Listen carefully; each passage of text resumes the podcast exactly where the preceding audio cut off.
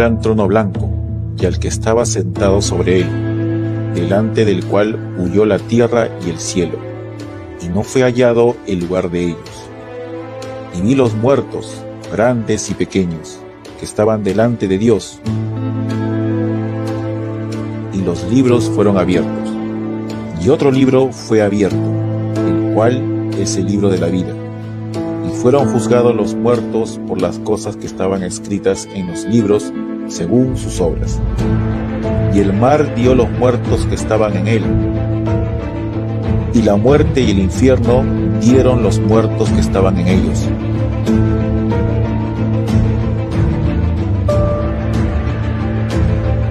Y fue hecho juicio de cada uno según sus obras.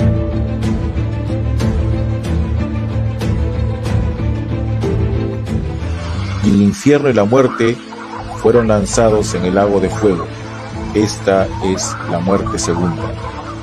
Y el que no fue hallado escrito en el libro de la vida fue lanzado en el lago de fuego.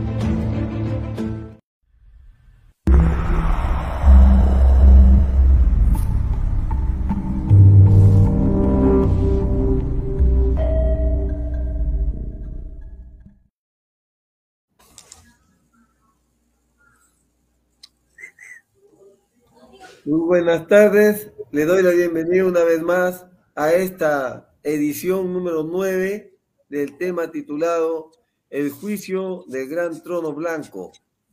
Mi agradecimiento por la presencia de ustedes y también por su compañía en esta tarde. Les invito a inclinar su rostro para poder hacer la oración y dar comienzo a la exposición de la palabra en esta tarde. Por favor, oremos, bondadoso Padre Celestial. Inclinamos, Señor, nuestros rostros en esta tarde para pedir que tú bendigas a tu pueblo, que bendigas a cada ministro, que bendigas a cada persona, Señor, que se encuentre en la línea del Internet en esta tarde y que por medio de tu palabra, Señor, sea una inspiración para cada una de nuestras vidas. Agradecidos a ti, Señor, porque sabemos, Padre, que de una u otra manera tú estás obrando, Señor, alrededor del mundo entero. Rogamos, Señor, que tu Espíritu Santo venga entre nosotros en esta tarde y nos conceda la porción de la palabra para cada una de nuestras vidas, porque lo pedimos en el bendito nombre de nuestro Señor Jesucristo. Amén. Amén. Bien, amigos y hermanos, doy lugar a la exposición de la palabra nuestro hermano Mario Durán, por favor, adelante, que el Señor le bendiga, hermano.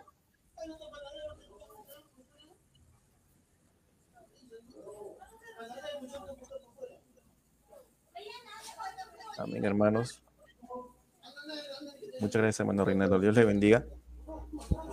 Gracias Señor por esta oportunidad que nos da. Vamos a continuar, hermanos, en esta tarde con el tema el juicio y estamos hablando del juicio del gran trono blanco. Con la ayuda de Dios, esperamos el día de hoy terminar con el tema del juicio del gran trono blanco. Primeramente, hagamos un resumen de todo lo que hemos visto del juicio del Gran Trono Blanco hasta la reunión de hoy.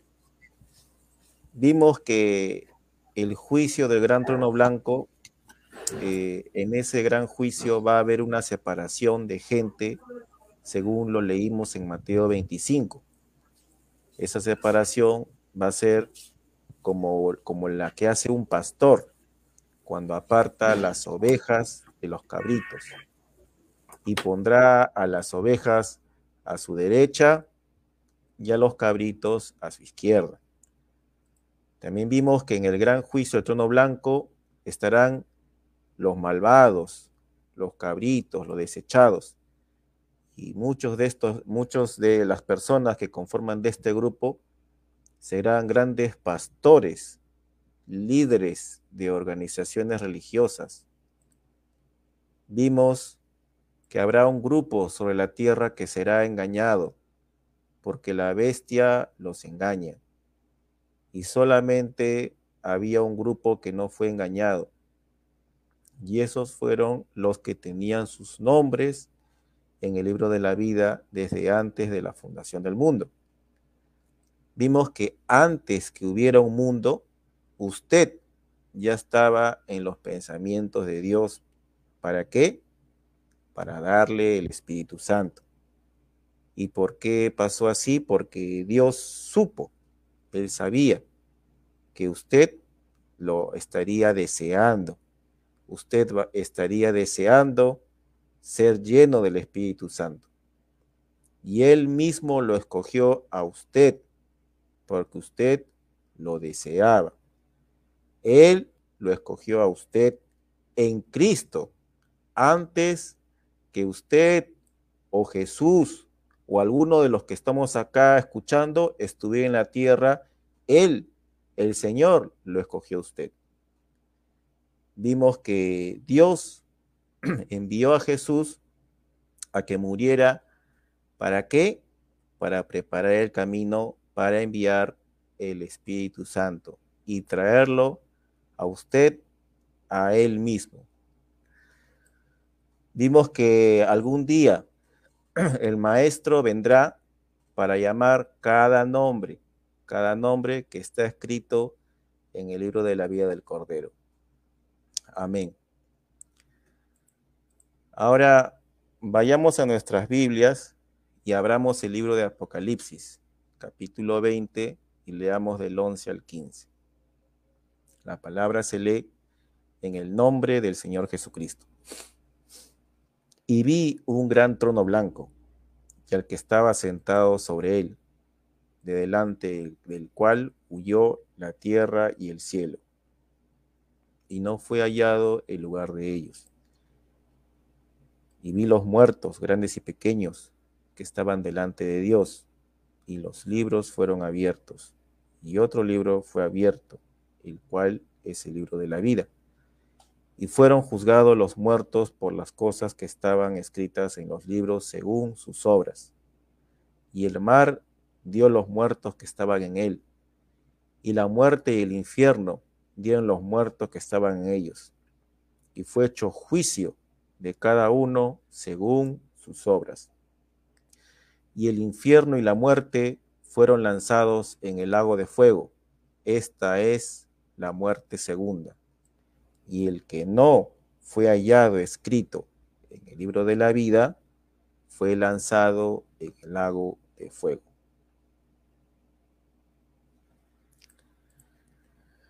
Bien, esto ya lo vimos en reuniones anteriores, pero para pero recordemos recordemos que el gran juicio del trono blanco acontece finalizado el milenio. No es nuestro tema hablar del milenio en esta tarde, pero podemos mencionar que el milenio o el reinado milenial es cuando Cristo viene a la tierra por tercera vez junto a su esposa.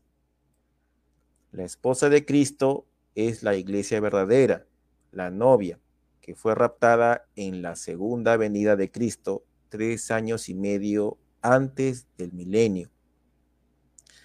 Si el Señor lo permite, podemos hablar un poco más a detalle de las tres venidas de Cristo en una próxima reunión. Ahora, demos un paso más adelante en el tema del juicio del gran trono blanco. Pero antes, revisemos lo que hemos visto hasta ahora. Primero, sabemos ciertamente que el propósito de Dios está basado en la elección. Estaba propuesto en sí mismo.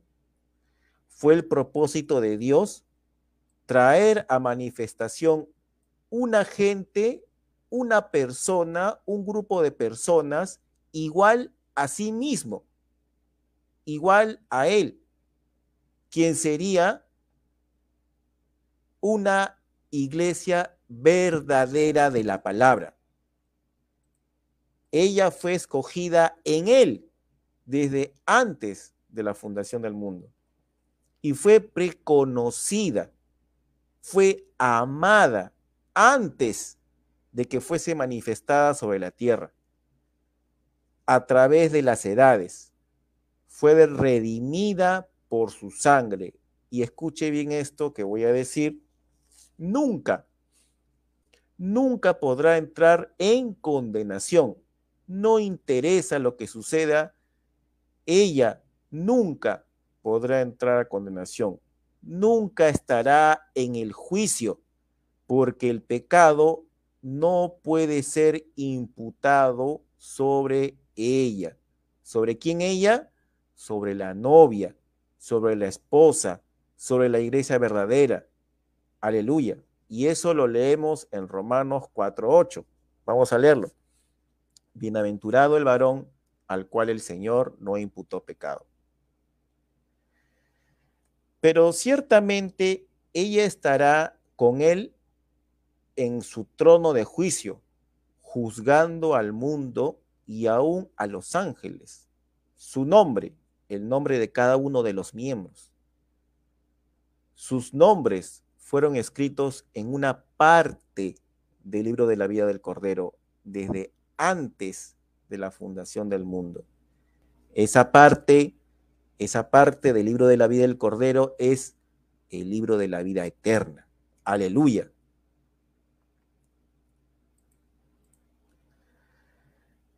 Segundo, hay otra clase de personas cuyos nombres también están en el libro de la vida y ellos saldrán en la segunda resurrección.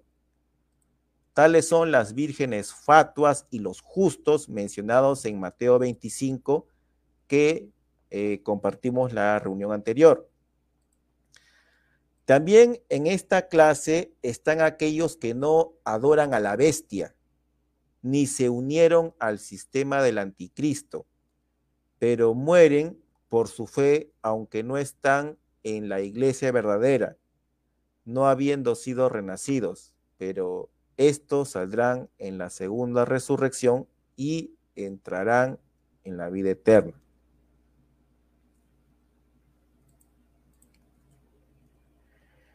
En tercer lugar, tenemos a los cristianos fronterizos, así como vimos con Israel saliendo de Egipto. Estos tenían sus nombres en el libro de la vida y sus obras escritas en los libros.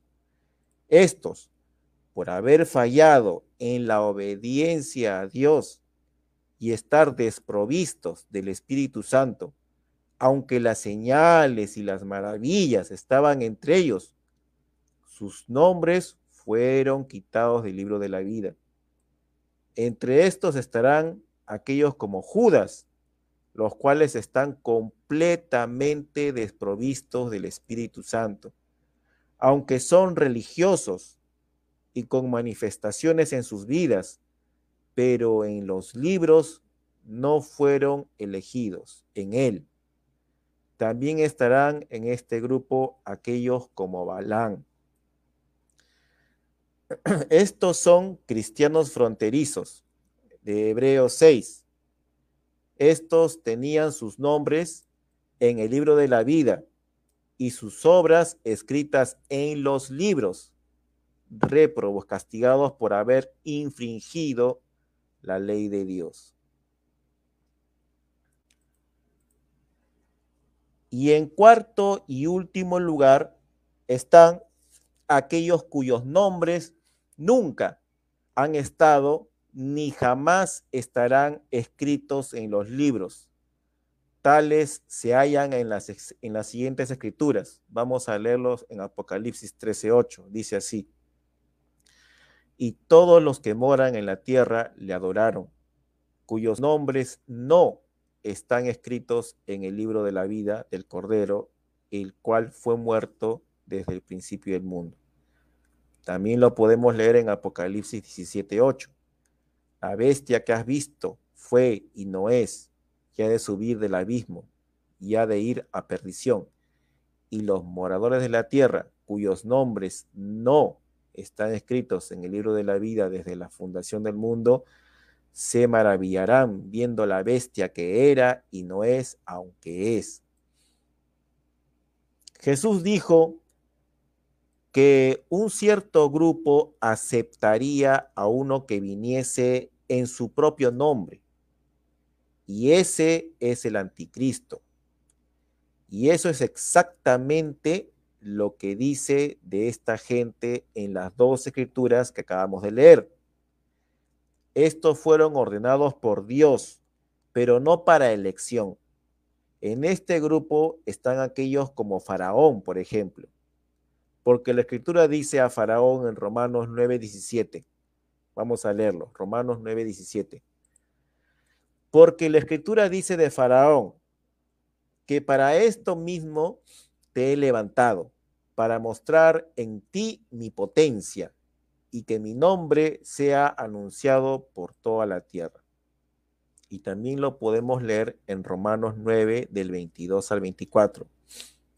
¿Y qué si Dios, queriendo mostrar la ira y hacer notoria su potencia, soportó con mucha mansedumbre los vasos de ira preparados para muerte, y para hacer notoria las riquezas de su gloria, mostrólas para con los vasos de misericordia que él ha preparado para su gloria, los cuales también ha llamado, es a saber, a nosotros, no solo a los judíos, mas también de los gentiles?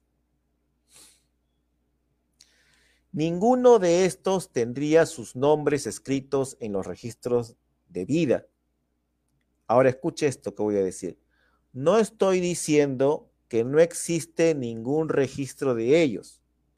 Indudablemente tiene que haber alguna clase de registro de, eh, de estas personas, pero no en los registros de la vida.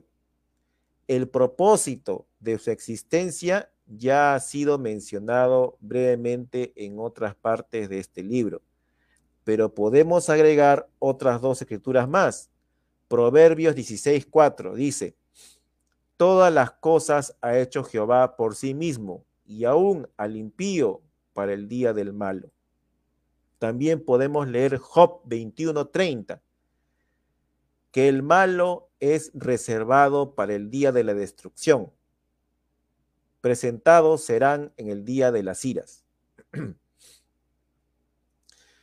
Siendo que esta porción de la palabra, amigos y hermanos, es, mm, es muy difícil para que la mente humana la capte.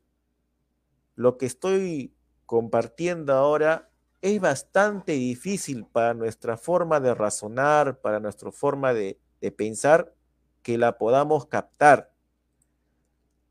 Por eso es que tiene que ser aceptada, tiene que ser creída por fe. Algunos quizás se ofenderán por lo que se está compartiendo en este momento, pero no entienden la soberanía de Dios, es por eso, la cual establece que Dios es Dios. Punto. Dios es Dios y por cuanto Él es Dios, no podemos abrogar sus consejos ni evadir su voluntad o propósitos. Pero Él, siendo omnipotente, reina en todos los asuntos, hace lo que quiere con toda su creación, porque todo fue creado para su buena voluntad como dice Pablo en Romanos 9:21. Dice así, si Dios toma un poco de barro y forma un vaso para honra y otro para deshonra, ¿quién podrá ofenderse y hablar en contra de Dios? Amigos y amigos y, y hermanos que nos están escuchando, nosotros no podemos negar que Él tiene el derecho de hacerlo. Y eso tan solo por razón de la creación. Sin embargo, Él continúa un poco más adelante porque según Romanos 14 del 7 al 9, tenemos la prueba irrefutable de que Jesús pagó el precio por el mundo entero. Con razón, Él puede hacerlo lo que quiere con los suyos. Vamos a leerlo. Romanos 14 del 7 al 9. Porque ninguno de nosotros vive para sí y ninguno muere para sí. Que si vivimos, para el Señor vivimos. Y si morimos, para el Señor morimos.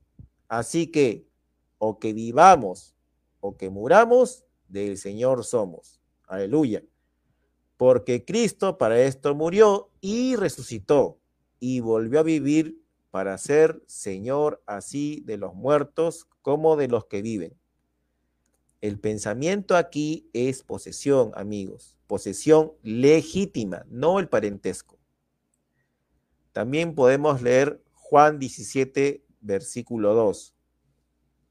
Como le has dado la potestad de toda carne para que dé vida eterna a todos los que le diste. Ahora, si nosotros imputamos omnisciencia a Dios, entonces también tenemos que aceptar que Él es perfecto en sabiduría y en justicia. Este plan de elección y reprobación es la sabiduría de Dios revelada en todas las edades, como dice, como está escrito en Efesios 1, del 3 al 11.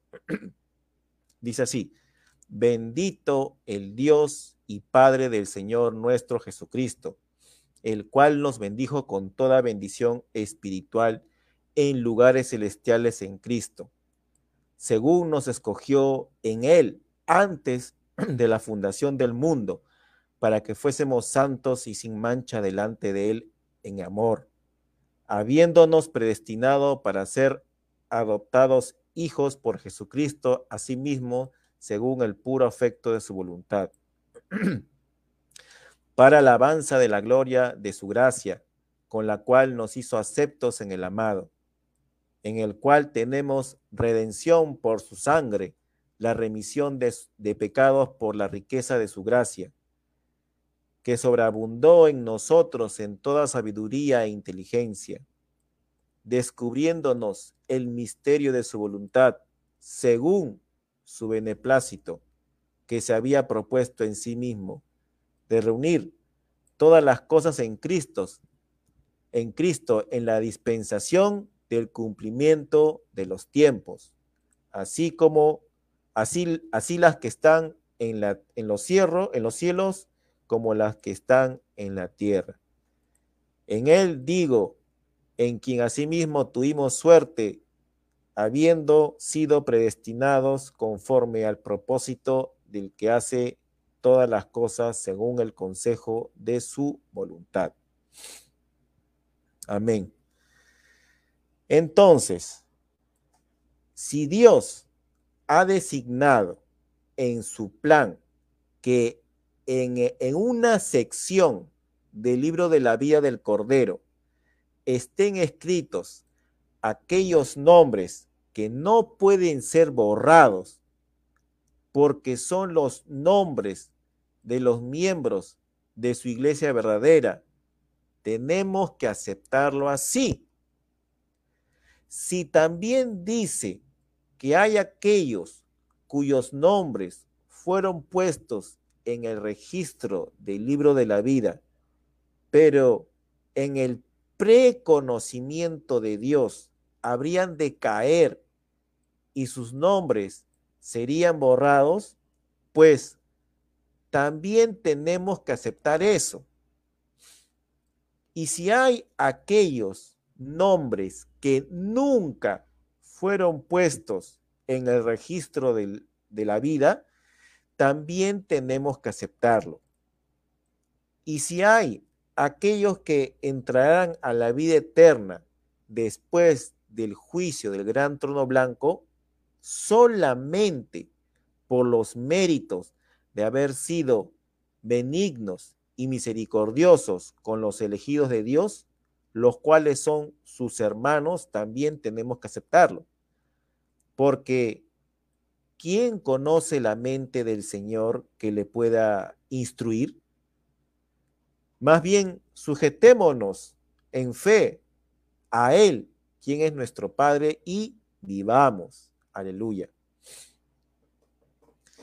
Ok, Amigos, hermanos, estamos viendo en pantalla la disposición final en el día del juicio del gran trono blanco. Nadie va a faltar ese día. En ella está, en el, eh, eh, eh, acá en esta disposición, vemos a la novia.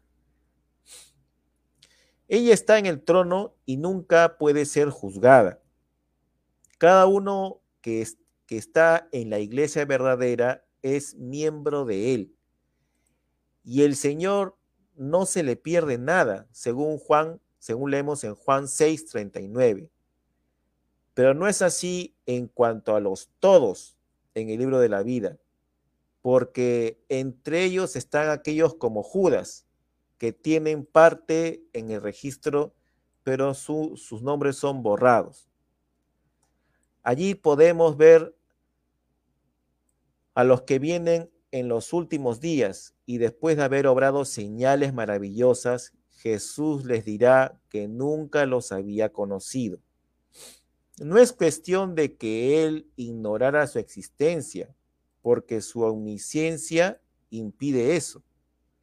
El asunto es que no fueron preconocidos como los de la iglesia verdadera, ni tampoco fueron preconocidos como los justos de la segunda resurrección, como las ovejas que vemos acá abajo. No llevaban fruto porque estaban fuera de la palabra, no moraban en la palabra y por eso fueron sentenciados a muerte. Luego, como hemos mostrado anteriormente, hay aquellos que se pararon a favor de la iglesia verdadera, a favor de la novia, y le fueron de ayuda y consuelo. Sus nombres permanecieron en el libro de la vida eterna, a la vida eterna. Al final hay aquellos como el faraón también en la parte derecha. Acá vemos eh, los cabritos. Y ahí en ese grupo están como los cabritos, los perdidos, están como el faraón, que nunca tuvieron sus nombres escritos en el libro de la vida del Cordero, los cuales también serán echados en el agua de fuego. El faraón está en el grupo de los malvados, de los perdidos. En esa disposición final, todos estarán allí, salvos y perdidos. Allí van a estar la novia, la esposa, eh, la leemos en Daniel 7:10. Van a estar las ovejas, que están compuestas por las vírgenes fatuas, por las vírgenes insensatas, de Apocalipsis 7:9. De Apocalipsis 7 del 9 al 17. También vamos a ver a las otras ovejas, que se menciona en Mateo 25, que leímos la reunión anterior. Mateo 25 del 33 al 36.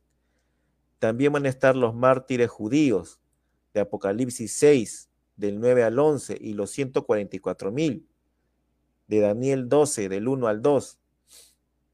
También estarán los cabritos, que son los hebreos, los, los cristianos fronterizos de Hebreos 6 también los leímos en Mateo 25 del 41 al 45, Mateo 7 del 21 al 23 y de Hebreos 6 del 4 al 8, los cabritos. También van a estar los malvados, los que nunca estuvieron en el libro de la vida, pero ellos son los perdidos. Y lo podemos encontrar en Apocalipsis 20, 15. Hasta aquí voy a hacer un intermedio, doy pase a mi hermano Reinaldo.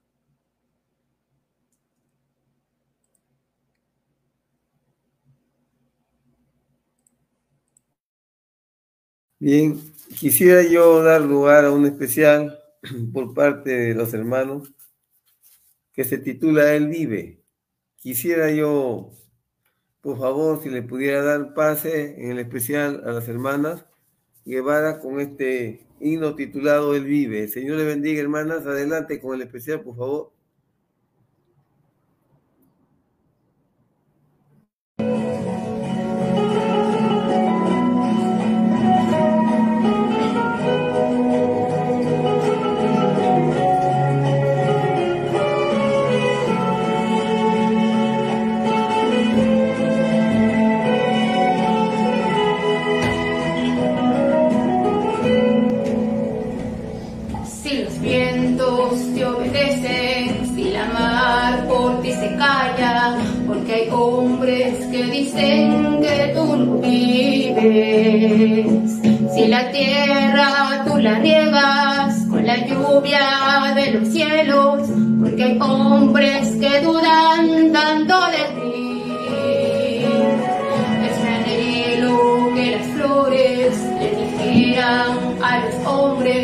Cual mano todas ellas fueron creadas.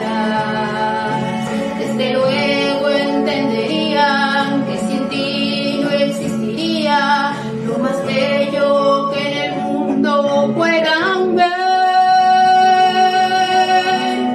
No ves el agua fluir, con la cual tú sosiegas la sed que aprisiona tu boca. La sombra de un árbol la cual te regala descanso. Pues entonces, ¿por qué te preguntas si hay un creador?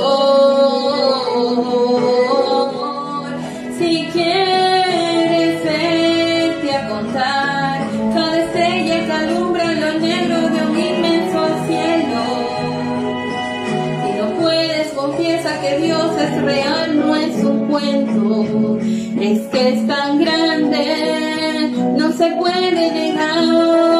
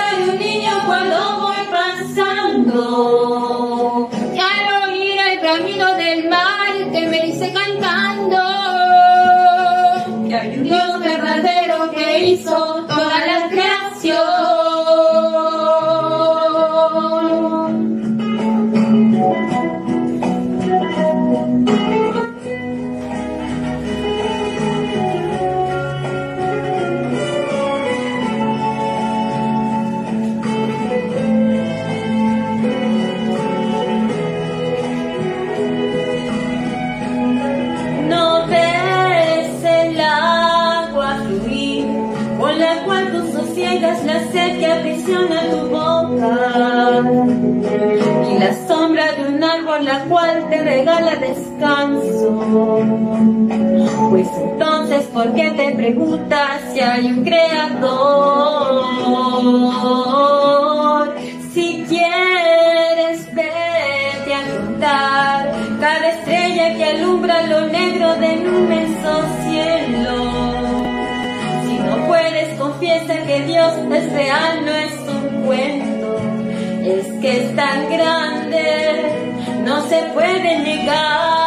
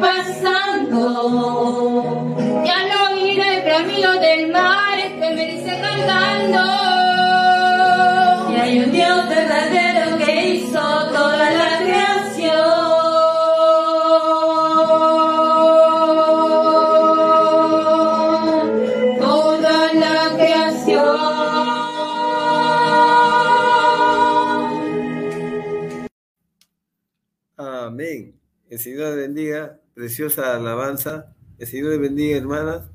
Quiero dar lugar a nuestro hermano Mario para que continúe con la exposición. El Señor le bendiga, hermano. Adelante, el Señor le bendiga.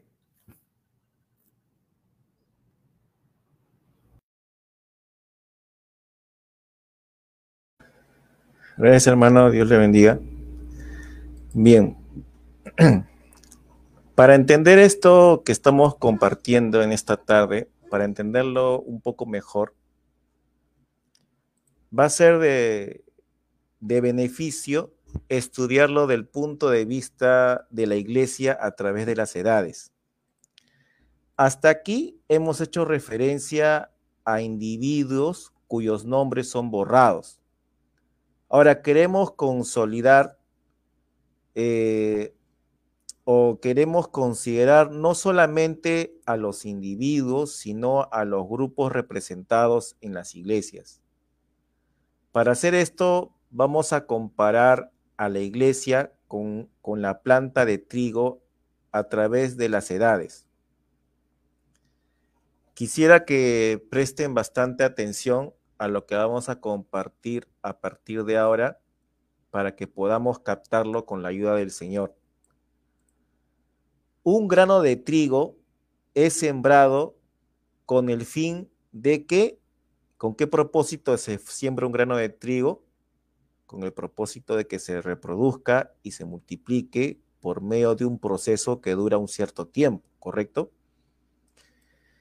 Entonces, aquel grano de, grano de trigo morirá, pero al morir, la vida que estaba en ese grano de trigo saldrá en una planta que a su vez será la portadora o la que llevará aquella vida que ha de venir de nuevo a su originalidad en la forma multiplicada.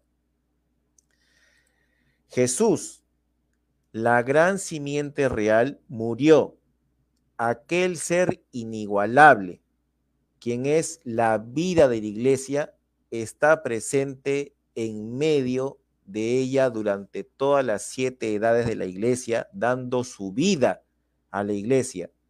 La iglesia, ¿quién viene a ser la iglesia? La iglesia, la iglesia viene a ser la portadora o la cargadora, con el fin de que su vida sea reproducida en cuerpos semejantes a la de Él. ¿Para qué? Para llegar a una resurrección.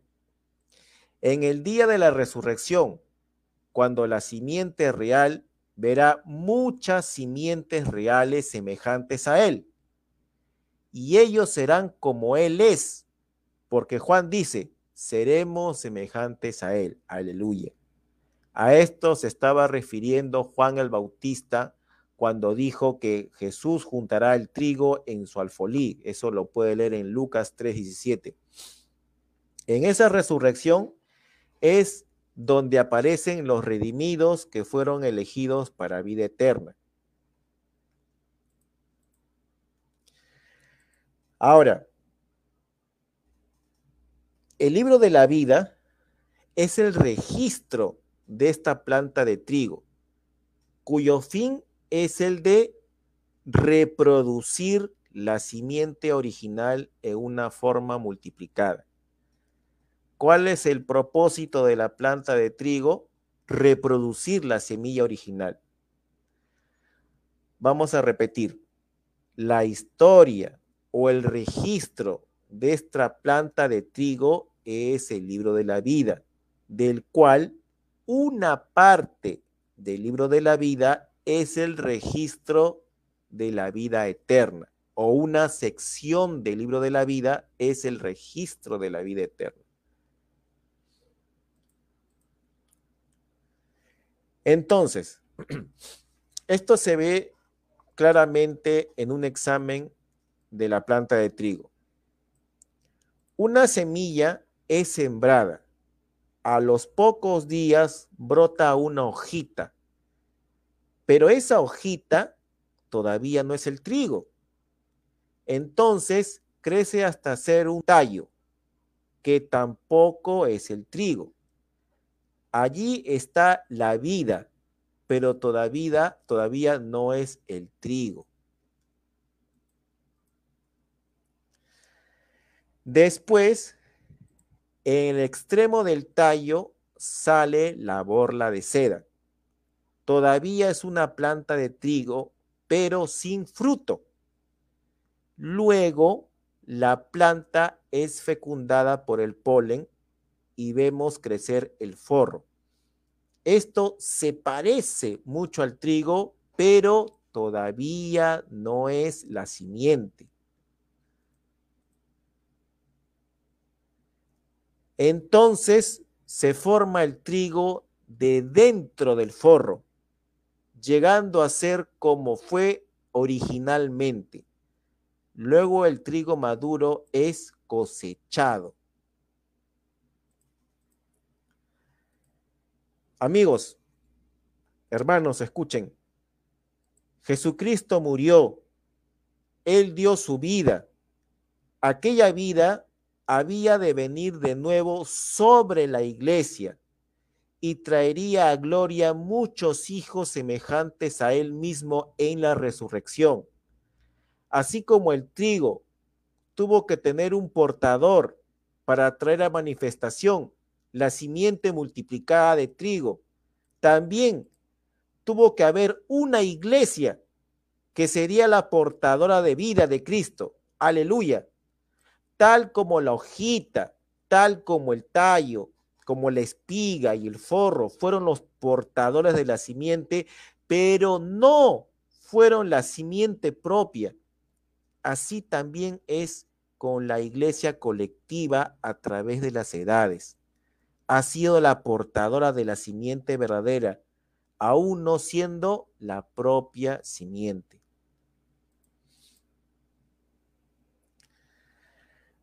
Por eso podemos decir que el libro de la vida es la planta entera de trigo.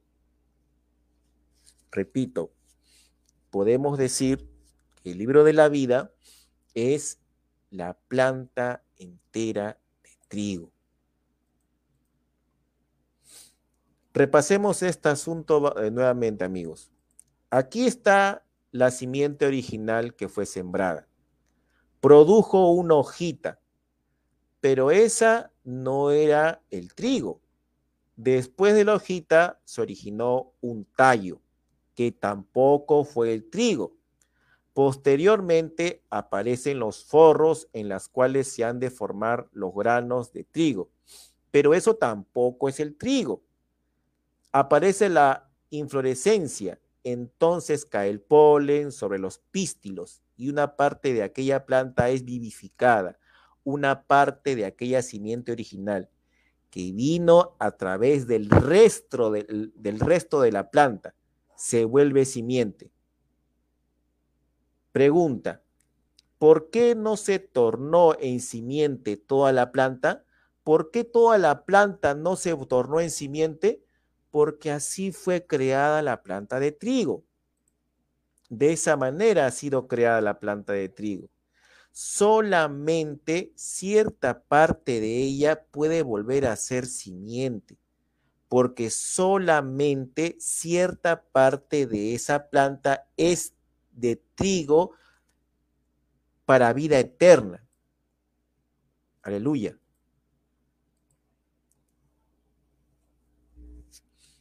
Tomemos otro ejemplo. Israel saliendo de Egipto es un tipo perfecto de esto que estamos hablando. Al salir Israel de Egipto eran aproximadamente dos millones de personas. Y escuche bien esto que vamos a compartir en esta tarde. Todos, absolutamente todos esos dos millones escaparon por medio de la sangre del sacrificio. Todos fueron bautizados en el Mar Rojo todos salieron de las aguas gozándose de las bendiciones y las manifestaciones del Espíritu Santo. Todos comieron alimento angélico, el maná. Todos bebieron de la roca que les seguía. Eso lo pueden leer en Primera de Corintios 10:4. Sin embargo, con la excepción de unos pocos, todos fueron únicamente portadores de los hijos que les seguirían y que entrarían en la tierra de Canaán. Escuchen bien esto. Todo Israel no es Israel. Eso lo pueden leer en Romanos 9:6.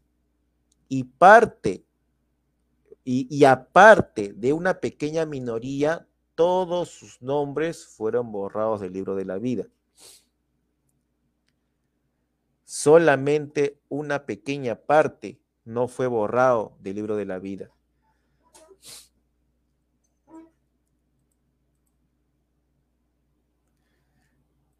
Hoy día tenemos lo mismo en la iglesia.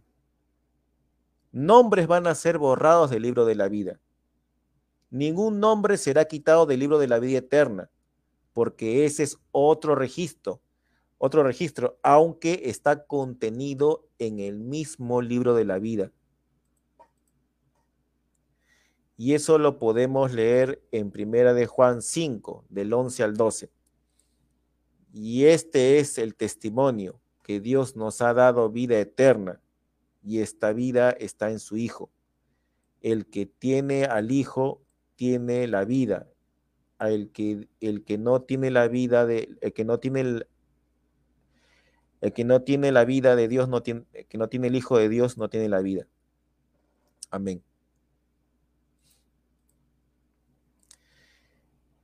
Y los que tienen aquella vida estaban en Él, desde antes de la fundación del mundo. Fueron escogidos en Él desde antes de la fundación del mundo aquella gran simiente real, Jesucristo, fue sembrado, Él murió y la vida que estaba en Él salió a través de la planta de trigo y se está reproduciendo en, en multitudes de simientes de trigo, teniendo la vida en sí mismo, siendo semejantes al original, porque el espíritu son originales. Ahora podemos ver por qué es que la iglesia verdadera, ella estaba en él, así como Eva estaba en Adán. Redimida, la iglesia verdadera redimida, comprada de nuevo por el dueño original. Escuche bien esto, jamás puede tener los nombres de sus miembros quitados del registro. ¿Por qué no puede tener sus miembros quitados del registro de la vida? Porque ella es parte de Él. Ella es parte de Él. Ella y Él son uno, es parte de Él. No pueden ser quitados sus nombres del libro de la vida. El grano de trigo llegó a ser una planta para la cosecha y esto es el registro de la iglesia. Aquel grano de trigo que llegó a ser una planta de trigo, es el registro de la iglesia. Y así como no toda la planta de trigo es el grano de trigo y no toda la planta es utilizada en la cosecha, así también es con la iglesia. No toda la iglesia es la novia ni tampoco le es dada vida eterna a toda la iglesia. Pero una parte es juntada en el alfolí y la otra parte es reservada para que pueda entrar a vida eterna en la segunda resurrección. Mientras que otra parte, que es conocida como la paja, es quemada en el lago de fuego. Lo vimos en los slides en la primera parte.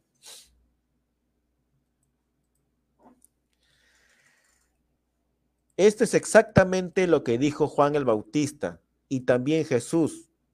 Juan dijo que el trigo sería juntado en el alfolí y la paja sería quemada. Eso lo pueden leer en Lucas 3:17. Jesús dijo, coged primero la cizaña y luego recoged el trigo. Eso lo pueden leer en Mateo 13:30. El movimiento ecuménico juntará a las iglesias cizaña porque la cizaña tiene que ser juntada primero. Y aunque su fin es ser quemada, ellas no son quemadas cuando son juntadas, sino que son reservadas para un tiempo futuro, el cual es al fin de los mil años, al fin del milenio, o sea, la segunda resurrección. Pero una vez que la cizaña haya sido juntada, el rapto puede ocurrir y en realidad sucede en algún momento entre el tiempo cuando la cizaña es juntada y cuando el anticristo es revelado. Entonces vendrá el día cuando todos estarán juntos, como es visto en Daniel 7:10. Vamos a leer Daniel 7:10. Dice, un río de fuego procedía y salía de delante de él millares y millares le servían y millones de millones asistían delante de él. El juez se sentó y los libros fueron abiertos.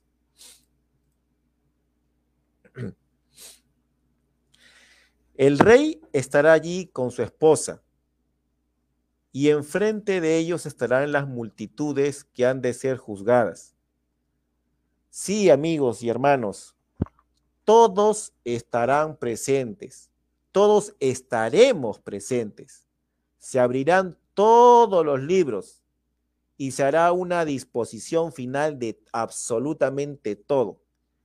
Entonces la cosecha ciertamente habrá terminado los libros que antes estaban abiertos para siempre serán cerrados. Y para concluir este tema, no del juicio, porque aún tenemos algo más que compartir sobre el juicio, pero para concluir el tema del juicio del gran trono blanco, déjeme referirle a algo que, expresé o que comenté al, al, principio de esta reunión o al principio de, de este compartir sobre el libro de la vida y donde mencionamos que, que no existe ninguna escritura que hable que el Señor está redactando un registro de nombres en el tiempo presente. Y sin embargo, si hay una escritura que señala una futura compilación y se encuentra en el Salmo 87. A los hijos de Coré, Salmo, canción, su cimiento es en montes de santidad. Ama Jehová las puertas de Sión más que todas las moradas de Jacob. Cosas ilustres son dichas de ti, ciudad de Dios. Yo me acordaré de Raá, y de Babilonia entre los que me conocen. He aquí Palestina y Tiró con Etiopía. Este nació allá, y de Sión se dirá, este y aquel han nacido en ella, y fortificarla él mismo altísimo. Jehová contará cuando se escribieren los pueblos, este nació allí, y cantores y tañedores en ella dirán, todas mis fuentes estarán en ti. Amén. Este salmo habla del Señor escribiendo los nombres de todos aquellos que nacieron en Sión. De ninguna manera se puede suponer que Dios tenga que esperar hasta el fin de las edades, o sea, aquella época que tiene que ver con Sión, para que, para que conozca a todos los que han de nacer en Sión. Repitiendo, eso pondría fuera del cuadro la omnisciencia de Dios. Seguramente Él conoce a todos aquellos que están en ese número, pero ¿qué cosa es esto que está hablando acá en el Salmo 87? Es simplemente una lista renovada en la cual Dios coloca un registro nuevo, los nombres de aquellos que tenían que ver con Sión y permanecieron después de la segunda resurrección. Seguramente que así es. Y eso lo leemos en Apocalipsis 3:5. El que venciere será vestido de vestiduras blancas, y no borraré su nombre del libro de la vida, y confesaré su nombre delante de mi Padre y delante de sus ángeles. Amén. También lo podemos leer en Job 14, del 14 al 15. Dice, el hombre, si el hombre muriere, volverá a vivir, todos los días de mi edad esperaré hasta que venga mi mutación. aficionado a la obra de tus manos, llamarás y yo te responderé.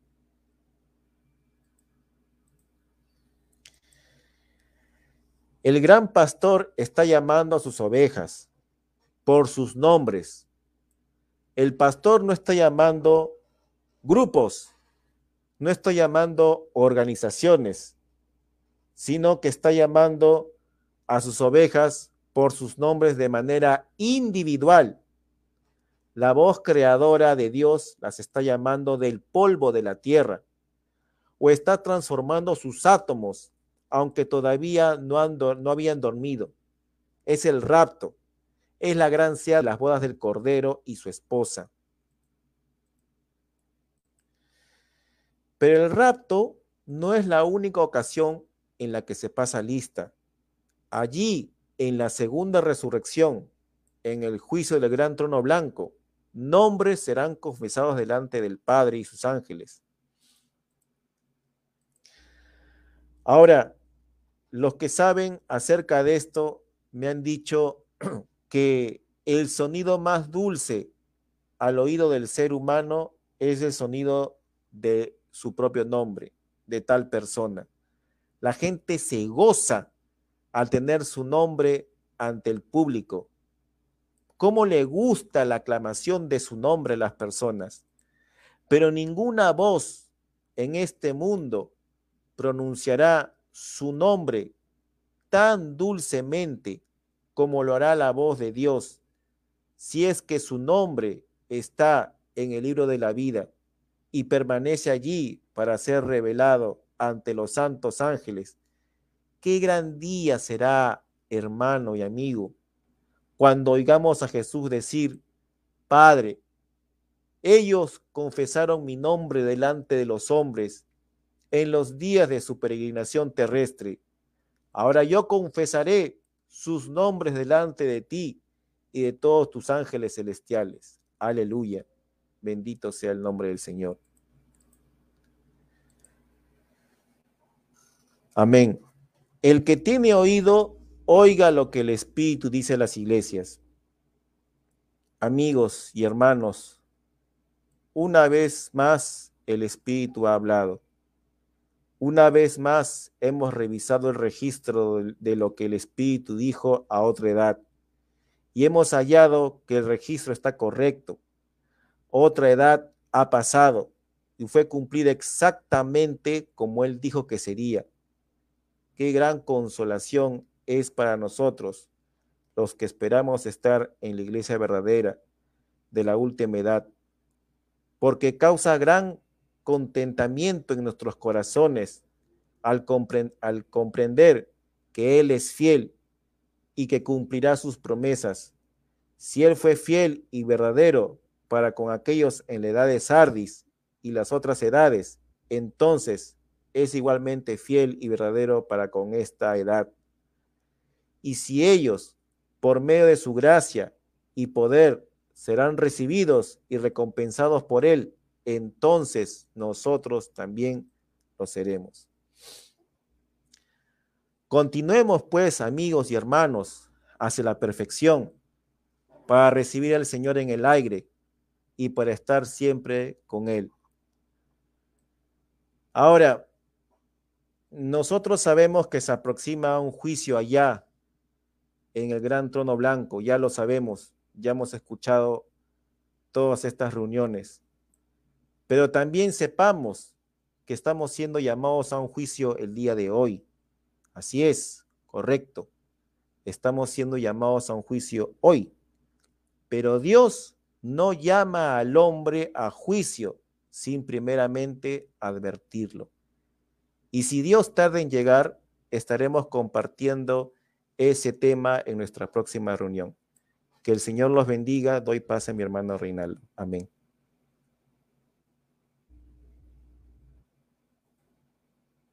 Dios le bendiga, hermano. Dios le bendiga, hermano Mario. Dios le bendiga por la exposición esta tarde.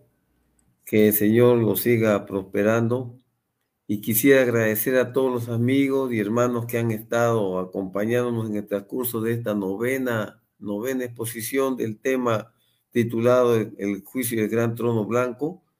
Y, será hasta la próxima edición que, que tengamos. El Señor les bendiga. Oportunamente estaremos comunicando y lanzando nuestra invitación para la próxima reunión posiblemente esta, este, este domingo que viene. El Señor les bendiga, un fuerte abrazo a cada uno de ustedes, shalom, shalom, y bendiciones a cada uno de ustedes. Hasta pronto, hermanos, y hasta pronto, amigos. El Señor les bendiga. Muchas gracias por su compañía. El Señor les bendiga. Shalom, shalom.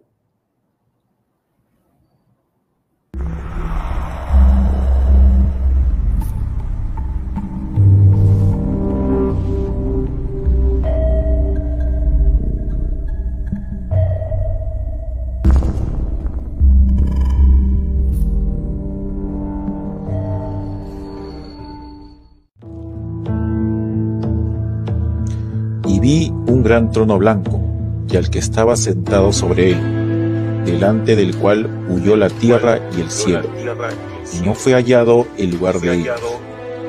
Y vi los muertos, grandes y pequeños, que estaban delante de Dios, y los libros fueron abiertos. Y otro libro fue abierto, el cual es el libro de la vida fueron juzgados los muertos por las cosas que estaban escritas en los libros según sus obras. Y el mar dio los muertos que estaban en él.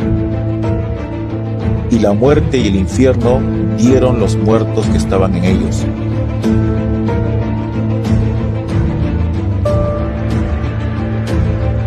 Y fue hecho juicio de cada uno según sus obras.